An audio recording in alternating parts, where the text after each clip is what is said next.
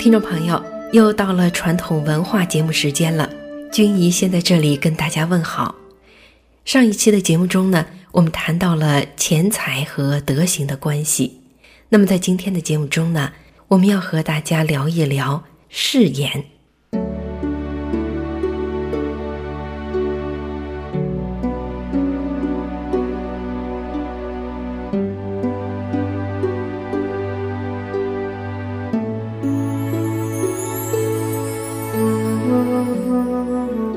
在以前的节目中，我们曾经谈到过诚信。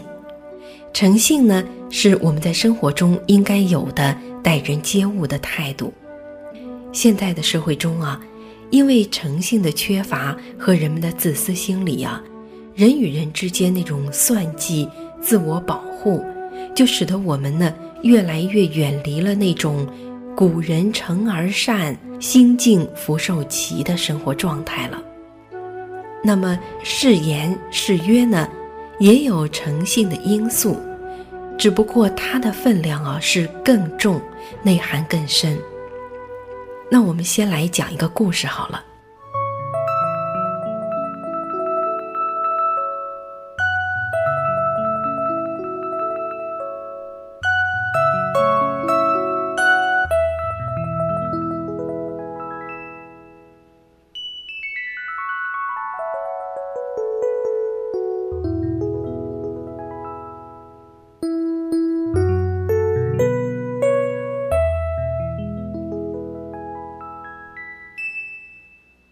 在宋朝的靖康二年，宋钦宗赵桓和他的嫔妃官员上万人呢，被金兵俘虏北上，这也就是历史上那个著名的靖康之变。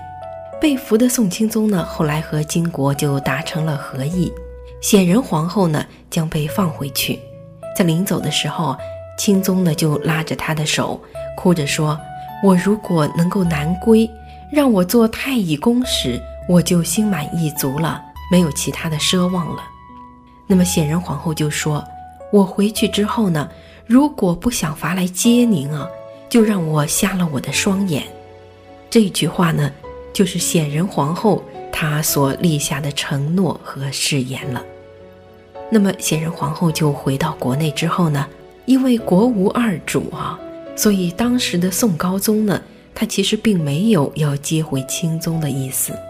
显仁皇后呢，非常的失望，却也没有敢再多说。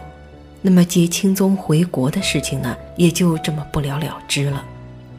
结果呢，不久之后啊，显仁皇后就双目失明了。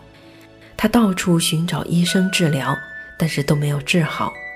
后来呢，有一个道士进宫来，用金针在她的眼睛上一拨，她的左眼睛就马上就复明了。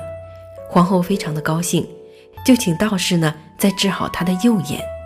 道士说：“您以后就用一只眼睛看东西，一只眼睛应验您的誓言吧。”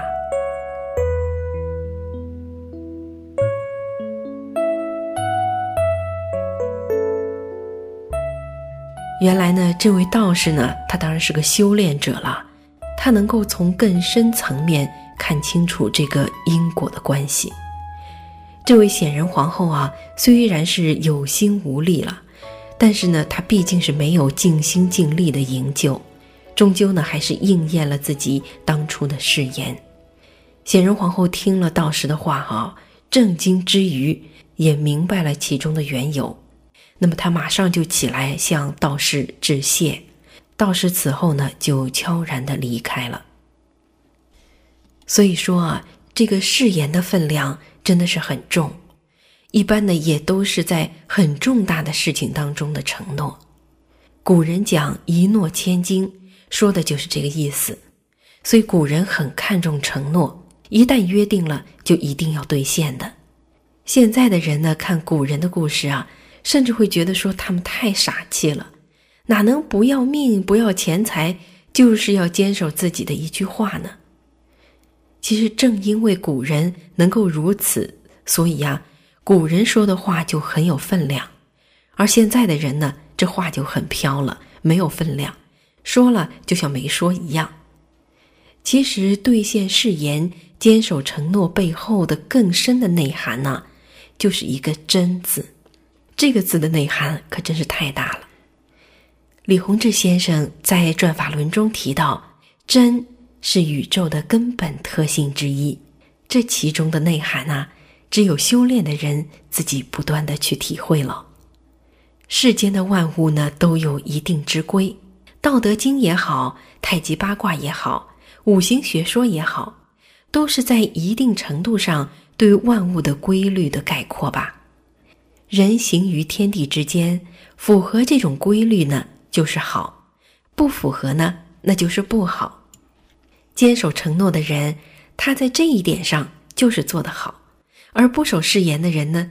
他的誓言其实也是会应验的，正如故事中的显仁皇后一样。说到这里呢，我想大家也都明白了，为什么法轮功学员在那么严酷的迫害的环境下，只要他说一句假话就可以免除一切的迫害，而说一句真话就会被抓、被打、被虐杀的情况下，依然坚守自己的信念。坚守自己对真善人的信仰了吧，因为他们修的就是真，修炼真善人，这是他们最大的承诺，所以呢，也就一定的会坚守。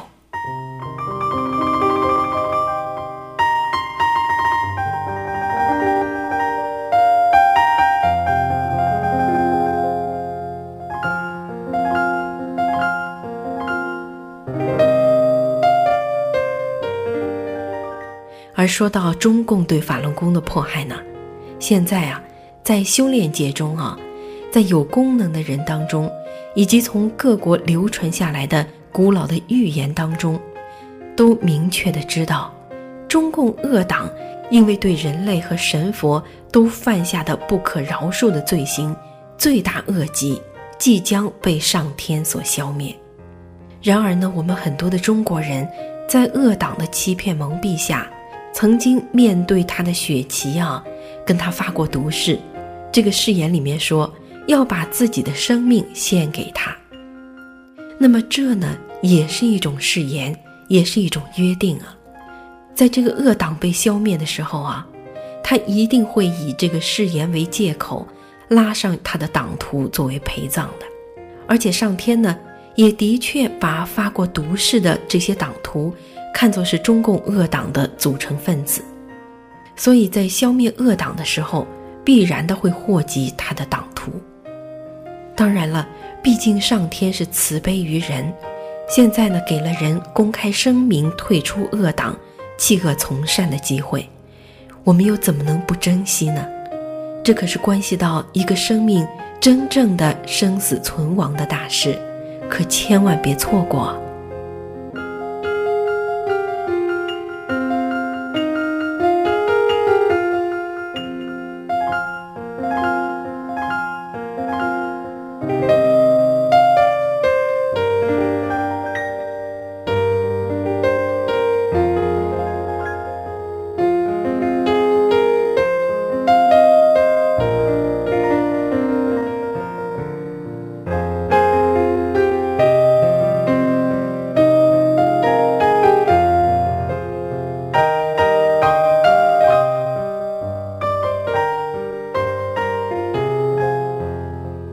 好了，听众朋友，今天的时间呢又要到了。